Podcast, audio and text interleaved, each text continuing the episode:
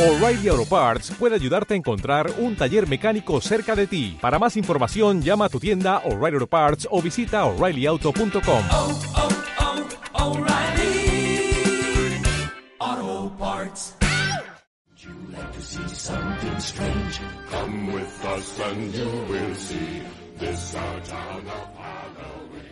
Ta ta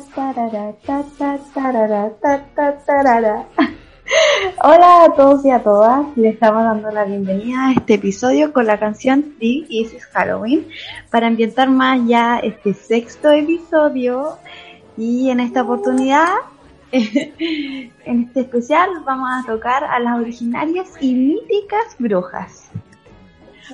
Estoy muy contenta. Esta es una fiesta, una ocasión que llevo esperando todo el año literal. Llega enero y estoy pensando cuál va a ser mi mod de Halloween, cuántos dulces voy a tener. Pero al fin llegó mi día y qué mejor que pasarlo entre mis dulces y los libros. Qué rico. Eh, bueno, y pensar que eh, las primeras celebraciones, las que dieron paso ya a esta celebración, fueron súper distintas. Mm, me tinca que la Vale nos va a contar una historia. Modo narrador. Bueno, aquí les voy. El origen igual es un poco confuso porque se mezcla la religión y lo pagano para explicarlo. Pero aquí preferimos hablar del ritual celta, que celebraba el final de la cosecha. Las hogueras eran muy populares porque la usaban para quemar la paja, pero tenían un simbolismo que se asociaba a repeler las brujerías, aunque también se hacían cosas para la adivinación y los niños iban de casa en casa cantando o recitando palabras para los muertos. A cambio le daban dulce como representación. O sea, todos los, los dulces que me ando comiendo andan liberando cosas. Mira tú. Es, es bueno saberlo. Voy a seguir comiendo. Tiene un trasfondo más profundo. Sí. Oye, pero siempre andan pintando a las brujas como las malas. O sea, según yo, para mí, la magia es magia solamente y ni negra ni blanca, donde todo depende de que- cómo se usa. Claro, sí, y todavía se habla de que hay brujos por ahí. Yo tenía una amiga, de Mm. hecho, que decía que su vecina era bruja y que les ¿En tiraba como, sí, les tiraba como tierra de cementerio a la, a la entrada y de hecho toda la familia tenía una pulsera roja como para repeler todo eso. De verdad. Todavía se ve aquí y no es mentira. Cuando tengo dos pulseras rojas. Ay, ay, todo lo explico. Sí. Bueno, tal vez ahora entiendo tu pulsera, tal vez eso tenga que ver que tú vienes como de una región en la que se habla un poco de la brujería y las brujas. Sí, para, que nos, eh, para quienes no sepan, y tampoco son de Chile, eh, una de las regiones del norte del país, eh, que se llama Coquimbo, hay una ciudad que se llama Salamanca, y se les conoce por ser esta ciudad o un pueblo eh, de brujas por un mito que hay sobre una cueva, donde los brujos, eso sí, brujos, eh, practican la magia negra y ahí se reúnen y hacen todo tipo de rituales. Entonces, las brujas igual son, tienen harta presencia en el folclore, incluso en un país tan a la punta del mundo como lo es Chile. Claro, el trasero del mundo, ese que está chido. Me encanta. Sí, e igual, eh, antes de que, como que tú me contaras esto, antes del podcast, obviamente, yo no conocía que Salamanca se le reconocía como por la ciudad de brujos. Igual nuestro país está lleno de mitología por todos lados, norte, sur, hasta un poco centro, el caleuche, cuánto mito por ahí que yo cuando chica le tenía respeto, no sé, al TP, le tenía respeto. Ay, sí, eso me acuerdo. Sí, pero ahora ya lo superé. Puedo decir TP, TP y lo que viene. bueno, si algo le pasa a la Vale, si no llegan para los próximos capítulos, ya sabemos qué pasó. Tengo la taza de té lista. Al ladito. Bueno, en fin, vamos al que estamos esperando. Eh, uno de los primeros libros del que vamos a estar conversando es La bruja de Anir, de Victoria Trapp. Este libro mantiene opiniones divididas, ya que a muchos no les gusta, pero hay otros que lo consideran una buena lectura para pasar el rato. Y quizás tiene mucho que ver con, con el hecho de que Victoria, cuando va haciéndose más famosas con libros como Una canción salvaje, Una obsesión perversa, el libro, el primero que publicó, que fue La Bruja de Anir, quedó como muy relegado. Entonces ahora con este éxito lo sacaron de, de lo de atrás que tenía escrito ella y lo volvieron a, a publicar y a reeditar. Entonces quizás por eso eso tiene mucho que ver con, por el no tanta buena acogida que tuvo. En fin, la historia eh, gira en torno a Lexi, una chica que vive en Ner, donde las historias, los cuentos, los mitos sobre la bruja, eh, la bruja de Ner, son casi un pilar de la comunidad. Es algo que, que pasa de generación a generación. La, la bruja de Ner siempre ha sido la explicación para la desaparición de los niños, pero cuando un extraño llega al pueblo, algo inaudito, algo que nunca pasa, los niños empiezan a desaparecer de nuevo. Así que todas las miradas apuntan a, a este extraño. Quizás tiene algo que ver, quizás tiene una conexión con la leyenda, quién sabe. Desde el presente, entonces vamos a ir conociendo las historias, las canciones de las brujas en Nair y la pregunta sobre qué está pasando con estos niños. El libro, para que tengan una idea, raya lo que es un middle grade y si estos les gusta como a mí y además quieren conocer a una Baby Victoria escribiendo, esta es una buena alternativa que en español está gracias al sello PUC de Ediciones Urano. Me tinca bueno ese libro, niña, porque ¿Sí? este es un tema que siempre se ha vinculado a las brujas, como el de la desaparición de los niños. Y.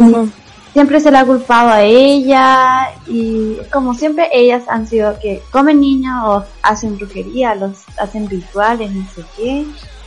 Eh, y esto siempre me recuerda como a Hansel y Gretel, porque ese es mi ejemplo más fuerte que tengo en mi mente. Eh, como estos niños que fueron abandonados en el bosque y que la bruja ya los invitó a su casita, para, a su casa de dulces, hecha de dulces, rico. ya para después comérselos. Pero bueno, no le resultó mucho por lo que se sabe. Ya. Sí. Por otra parte, vamos a estar hablando de la autora Rachel Aikins. Ella en 2010 nos trajo la trilogía de Hexhal, compuesta por Cadena del primer libro, Desafío, que es el segundo, y Embrujo, que ya es la tercera entrega. Este, cada libro tiene como 300 páginas aproximadamente, entonces por lo que sería como una lectura rápida de leer. De hecho, eso dicen como los comentarios de estos Ujú. libros. Bueno, y estos libros eh, se trata de la vida de Sophie Mercer. Ella es una bruja un poco torpe, como una adolescente se podría decir, y sus padres para que ella pueda controlar sus eh, bru- o sea, hechizos y poderes, la envían a un instituto en la que los niños también ahí tienen esos mismos problemas, como de controlar sus poderes. Y apenas ya llega al instituto logra enemistarse con un trío de chicas brujas y se enamora del novio de uno de ellos. A mí eso no se ve así. A ver, chica. Sí. Y bueno, la historia de esta joven bruja y su relación con sus poderes y enemigos se desarrolla a lo largo de esta trilogía. Eh, toda la historia está escrita en primera persona, por lo que el lector puede ser un cómplice en todos los pensamientos que tiene Sophie. Además, eh, promete traer un, como su cuota de amor en su justa medida, también un poco de humor. Yo creo que por el tema que son adolescentes y a uno le pasa cualquier cosa cuando es adolescente. Y también promete traer un poco de suspense. Eh, estos libros se encuentran en Chile bajo el sello Destino de la editorial Planeta, para que sepan. A ver, yo creo que estos libros los leí. Tengo el vago recuerdo de haberlos leído y comentado con una amiga. Sí, es que ay, son demasiados libros en mi cabeza. Sí. Eh, pero recuerdo que lo comentaba con una amiga por correo electrónico, porque vieja escuela. Ah. Pero, sea, es que siempre me pasa con los libros de instituto que a mí me encantan. Pero cuando llegué al colegio, a la edad media, a la edad media, a la enseñanza media, Ajá. que es el civil de- del instituto y que, es Ah, la- que como se se llama acá en Chile.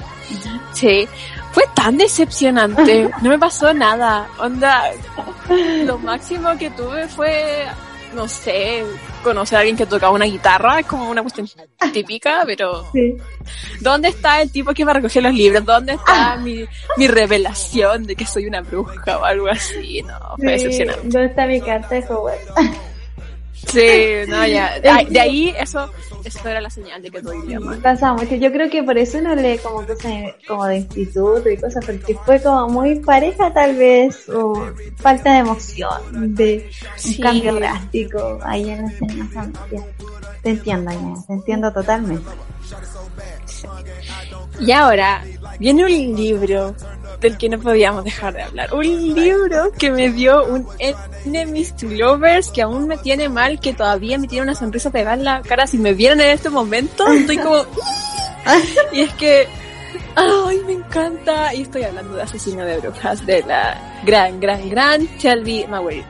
Asesino de Brujas, eh, para quienes todavía no conocen tanto el argumento, nos cuenta la historia de Lou LeBlanc, una chica que está escapando de su aquelarre, o mejor dicho, de alguien de su aquelarre. En su misión por, por conseguir una ventaja contra este adversario, debe entrar a robar a la casa de un noble que trafica objetos mágicos y tiene un anillo que puede ayudarla frente a estos encantamientos. Sin embargo, ¿qué creen que pasó? Pues las cosas salieron bien mal. Y Reed, bebé Reed, junto a sus compañeros, la sorprenden a ella y a su amiga Coco, que también es una bruja. Eh, Lou es considerada como una ladrona y tras un encuentro que los deja en una situación muy comprometedora, ella y Reed se ven obligados a casarse. Reed para salvar su reputación y Lou para esconderse entre sus enemigos porque nadie pensaría que estaría en una iglesia, en un lugar donde quieren matar a gente como ella. Y es que, oh, llorando. Es muy buena esta historia. Y ahora viene mi dramatismo. Y es que escuchan eso en mi corazón roto. Porque, bueno, este libro es muy bueno, me encantó. Pero es el primero de esta trilogía y queda mucho para que publiquen las siguientes continuaciones. Entonces, quedé con ganas de más y no hay más todavía. Pero, en fin, me encantó este libro, de verdad, lo disfruté mucho, la historia es buena y me hizo mucho reír. Especial Lu y sus canciones, por favor, son muy chistosas. Yo, de verdad, carcajadas, una carcajada. No me pasaba eso con un libro. Y para que los que leyeron van a cachar qué canciones hablo. Ay, también ¿Y qué recuerdo al final? Sí. Recuerdo que tenía que hacer mucho trabajo cuando yo estaba leyendo este libro y me atrapó tanto que yo paraba, no sé, cada 10 minutos o 15 minutos a leer. Y decía ya, solo 5 minutos, solo 5 minutos y seguía leyendo. Y no pude como hacer bien mis trabajos hasta que ya me lo terminé. Porque así es. Había que, que darle todo el tiempo. Yo creo que con este libro encontré mi personaje favorito del año. Que es Ansel. Ansel, ay, yo, yo pienso en él y ya estoy llorando porque es un bebé hermoso Es junto con Reed. Y Reed es un personaje que me pegó fuerte porque es todo lo que yo no estaba esperando de un protagonista masculino. Siempre estamos acostumbrados a que el, el el protagonista masculino es súper poderoso y súper coqueto y todo el mundo cuando lo ve se, oh my god, es tal personita y oh, llorando. Y Reed es un personaje tan dulce y tan inocente que me encanta. Eh, Es, todo lo que yo necesitaba y no lo sabía porque la, la dinámica que se genera entre su inocencia y el descaro de Lou me encanta. Sí, es muy buena, me encanta, muy, no sé, me encanta el libro muy bien. Sí. Igual, aquí te hacer una pregunta, vale, te voy a colocar en una, en una encrucijada. Aunque quizás no. Si tienes que salvar a un solo personaje del libro de Asesino de Brujas, ¿quién sería? Oh, es que la historia en sí me encanta, como que me cuesta decidir uno favorito ya. Pero si tuviera que elegir uno, yo creo que sería la protagonista, que es Lu. Yo me encanta. Ella, yo, creo que, ah, no sé, es muy chistosa, es muy dinámica, sale con cada cosa. Yo creo que por eso sería mi favorita, pero en realidad todos son bacanes, me gustan todos. Sí. Ya, y lo último que voy a hacer, te voy a dar tres opciones, ¿ya? Y vas a elegir. Eh, besar, matar y casar. Sí. Casar Oh, con, con ese, por si acaso. Sí, ya, yo me Eh, dale. Bueno, Mira, voy a hay persona. diferencias de edad. Yo- No, a ver, ya, vamos, vamos a contarlo entonces. Entre Ansel, ya, Reed y vamos a colocar a Coco. ya, Vamos a colocar a Coco. ya. Dale. Besar, matar, casar. O es matar, imagínate matar a uno de ellos. Mm, Es que Coco es muy fiel, pero creo que mataría a ella. Es muy fiel ella, es muy bacán, pero creo que mataría a Coco. Y mm, me casaría con. con. Uh. porque creo que él ya maduró. Yo creo que tal vez le falta un poco de eso, entonces ya sé cómo es su personalidad madura, ¿cachai? Y bueno, Ya. eh, era besar el Bebito. otro, entonces Hansel lo es. Sí. Ya. Sí. Micho.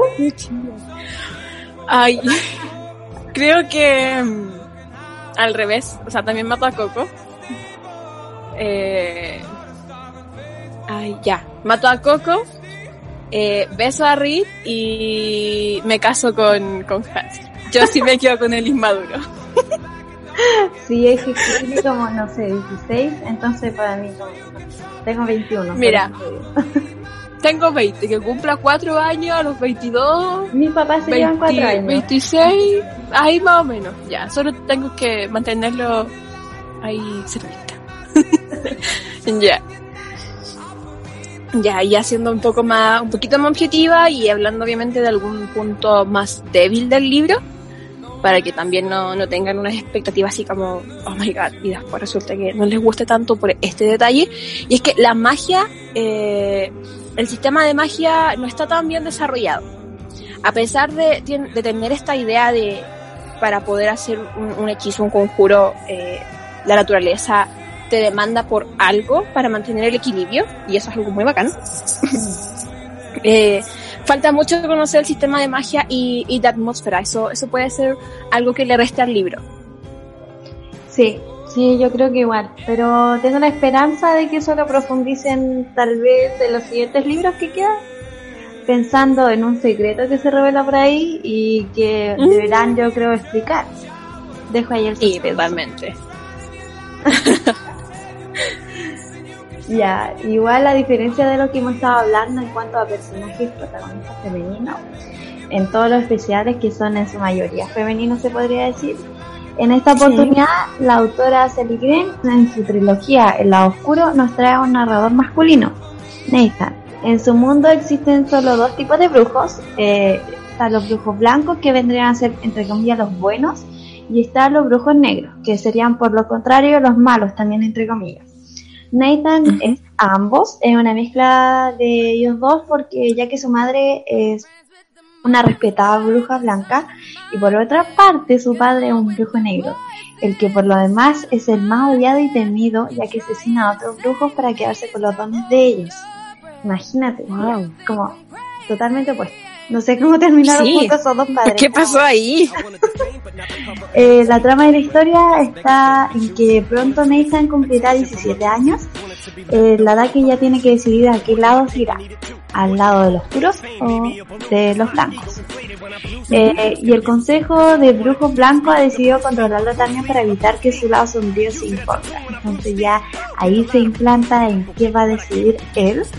Y esta Uy, qué buena. eh, está compuesta por el primer libro que es el lado oscuro, el segundo ya viene siendo el lado salvaje y el tercero el lado perdido.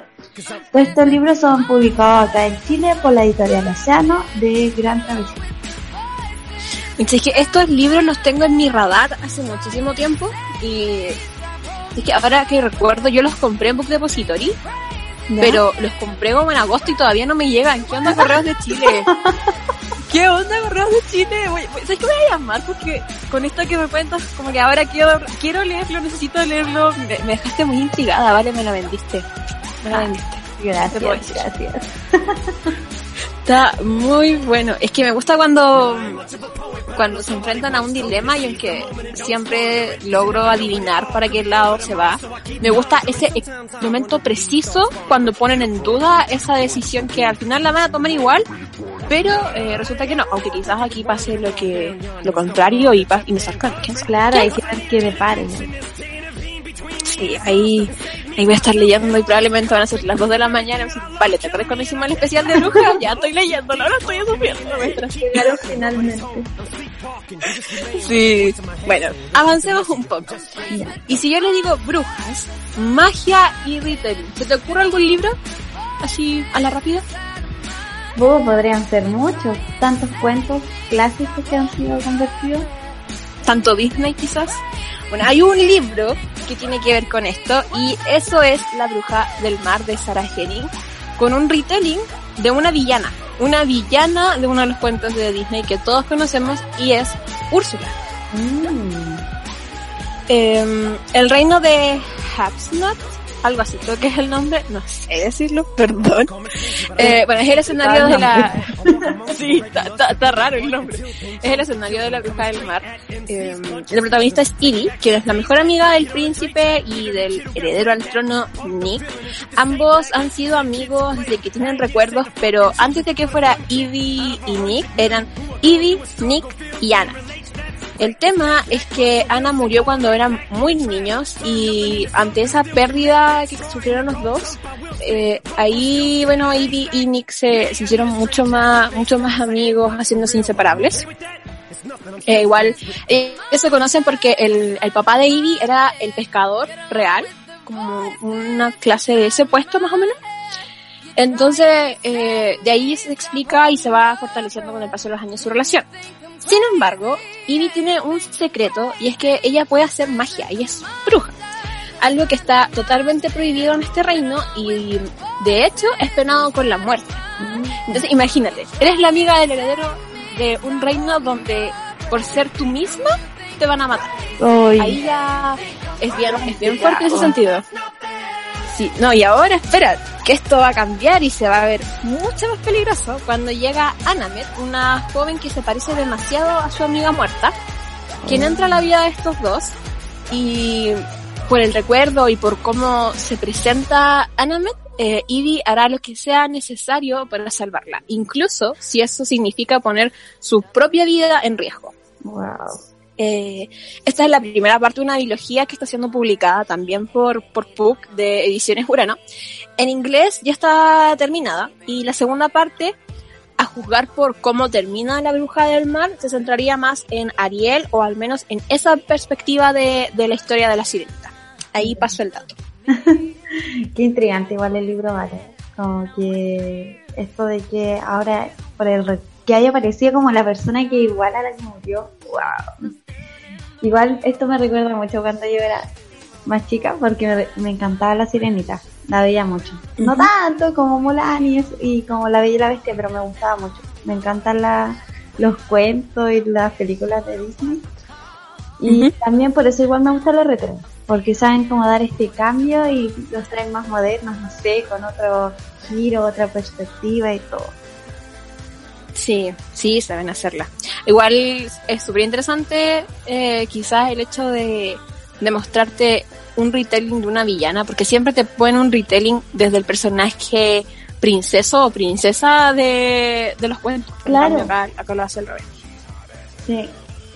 Y bueno, siguiendo ya con las recomendaciones, le vamos a hablar de la trilogía Hell Souls, escrita por Deborah Erkines. Esta, esta está compuesta por El descubrimiento de las brujas, que es 2011, perdón, La sombra de la noche, 2012, y El libro de la vida, que fue escrito en 2014. Esta aventura comienza con la apasionada historiadora Diana Bishop, eh, quien mientras se encontraba investigando eh, en una biblioteca se topa con un libro llamado Eshmole, puede ser 782 o 782. Y bueno, ella también es descendiente de un linaje de brujas, pero como que, como que trata, no sé, no tomar mucho en cuenta eso y, como separarse de ello. Y cree que este manuscrito tiene relación con la magia, pero como ella no está muy cercana a eso, no le interesa tanto. Igual lo revisa un poco y después de anotar ciertos dibujos, ella lo devuelve donde estaban, en la estantería. Pero. Lo que no sabe es que este manuscrito es alquímico y que se encontraba perdido durante siglos y que al encontrarlo ella desencadenó la aparición de diversas criaturas como vampiros, brujas y, y daimons. Em. Finalmente, Diana va a tener que afrontar estas consecuencias que intentará solucion- solucionar durante estos tres libros. Y una de estas consecuencias es la aparición del vampiro milenario y enigmático genetista Típico. Sí. Ahí aparece un poquito de amor, ¿eh? Eh, Matthew Claremont, eh, cuya relación entre ambos se vaya estrechando y un poco intensificando a medida que pasen el tiempo en los libros. Eh, y esto de- derribaría como los tabúes que existe en este mundo secreto, ya que ella sería bruja y él sería un vampiro. Y podrían tener algo por ahí. Eh, Mm. También hay que decir que en Chile el sello de bolsillo, ahora de la editorial Penguin Random House, nos trae estos ejemplares tan bellos. Oye, se ve que tiene harto salcedo. con eso último, mm, siento que Sí, y se desarrolla durante todos esos libros, así que no acaba en el primero. harto, harto material para salsear, me gusta, me agrada. Ya ahora vamos a estar hablando de las novedades más o menos que tienen esta temática. Y entre estas podemos mencionarles que salieron durante el mes en inglés y que también contempla a las brujas, como les dije. Y acá ya encontramos a The Once and Future Witches, que nos traslada a Salem. Las brujas dejaron de existir cerca de mi- 1893 tras la quema de las que fueron víctimas y ahora la brujería no es más que amuletos y rimas. Ahora el poder se busca en las urnas de votación.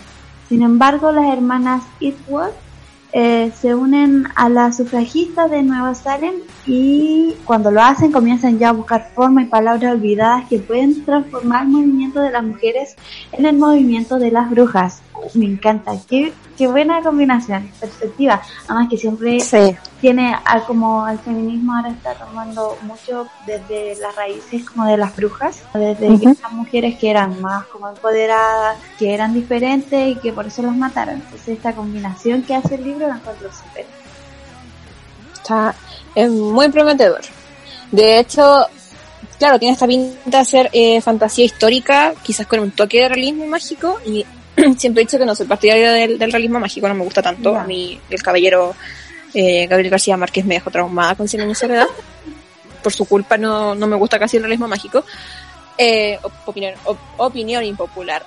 Pero, ¿sabes que como pintan el libro y por eso mismo que dices tú, me lo anoto y espero tenerlo pronto para, para ver de qué, de qué va y si finalmente logra estar a la altura de la sinopsis que... Claro, a ver si te, y te cambia la perspectiva.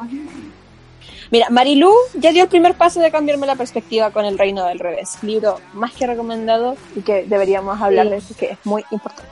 Muy importante. La siguiente novedad que vamos a estar comentándoles es de Kerry Maniscalco, una autora que ya conocemos, que hemos reseñado en el blog por sus libros A la casa de Jack el Destripador y A la casa del príncipe Drácula.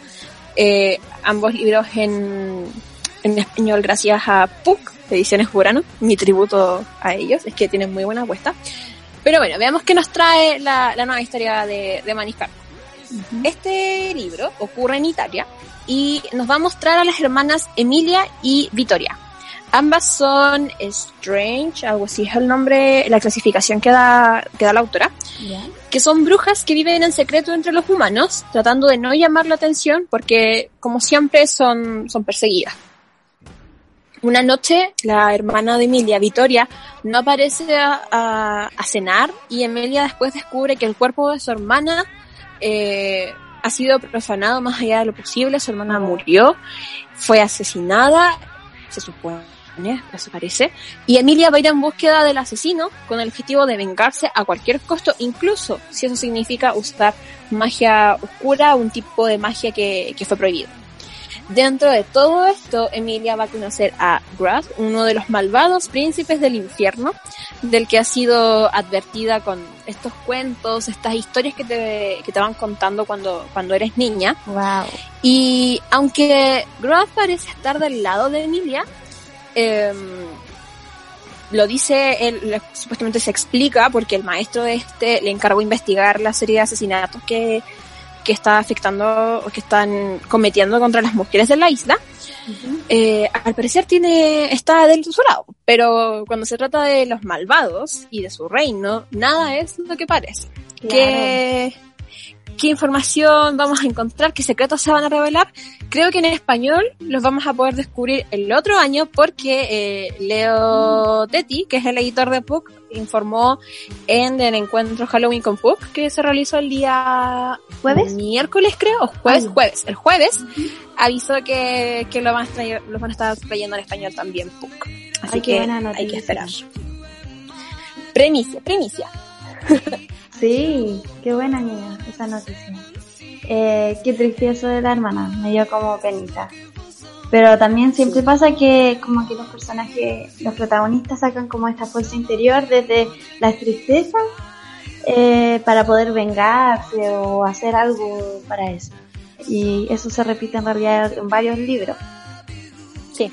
Bueno, de todas Muy formas, si quieren saber más novedades de las que les contamos ahora recién, eh, pueden ir a darse una vuelta por el blog, eh, porque ya están ahí, para que le echen una Sí. Y con esto ya vamos llegando al final del último especial de Halloween. Se nos va octubre, se nos va esta dinámica. Adiós. Pero recuerden que pueden escuchar el resto de los capítulos sobre vampiros, hombres lobo, ángeles, demonios y hadas que están disponibles en Spotify y en iBooks. También están disponibles directamente en atrapadas en las letras.blogspot.com, que ya saben dónde, eh, ahí siempre está todo. Y le decimos, ¿vale? ¿De qué se trata o de qué se va a tratar el próximo episodio? Mm, no sé, a ver. Mi lado malo dice, déjalos con la duda. Pero mi lado bueno y, y mi lado festivo por el día, eh, porque es Halloween y época favorita, eh, ya, ¿sabéis que ya? Démosle. Contémonos de qué, de qué se va. Uy, ya, entonces les vamos a decir que el próximo episodio vamos a estar hablando sobre novelas de Wattpad. Y con este nicho, hoy es un hecho oficial de la editorial Penguin Random House, así que si quieren saber de qué novelas y sus favoritas están entre ellos, no se pierdan el próximo domingo con este nuevo capítulo. Desde ya les voy a adelantar que habrá harto salseo porque hay mucho, pero mucho que decir sobre ellas. He leído bastante de esto, todavía tengo que ver en qué posición me voy a definir, si voy a ser una detractora o si voy a estar a favor. Y ustedes también nos pueden comentar en nuestras redes, a mí como Illy Letters, a ver qué, qué posición ocupan ustedes. Claro, ahí parece que la Vale les va a preguntar en una encuestita en qué bando se encuentran. Eh, por mi parte, bueno, ahí voy a decir yo de qué lado estoy. Y voy a tener que desenterrar de mi memoria y buscar ya en Wattpad todo lo que leí, que no fue tanto, pero leí algunas cosas, eh, porque ya son muchos años desde que leí todo eso. Sí, Sí. mínimo seis años, mínimo. Sí. Eso es por lo bajo. Una ya está longeva. Con suerte se acuerda el nombre, ya está por ahí. Sí. Creo que una vez se te olvidó mi nombre. Pare- No sé si fue a ti o fue a otra persona. ¿En serio? No creo. Vale, esto es como el mismo, como apodo. Es que vale. por eso, po. Es que por eso, porque como siempre me dicen Vale, entonces como, ¿cuál es el- la segunda parte de Vale? ¿Qué sigue después? Sí, a Valentina, me- Me Valeria. han dicho Valentina muchas veces. Sí, sí, en clase siempre pasa. Bueno, eso ha sido todo por hoy. Así que vayan a disfrazarse, vayan a comer dulces, disfruten esta noche de Halloween. Nada de andar mirando espejos a la medianoche, ni abrir puertas a las 3 de la mañana, ni aunque le toquen la puerta, ni aunque le toquen la ventana. Usted no lo haga. La Vale siempre con sus eh, dichos y creencias. Yo sí, igual creo a veces en eso. Les tengo respeto a todas esas cosas. Y El bueno, ya- también el mensaje de la Vale, lo bonito, cuídense. Y nos oímos, o nos oyen la y nos comentamos en el próximo capítulo. Adiós. Chao.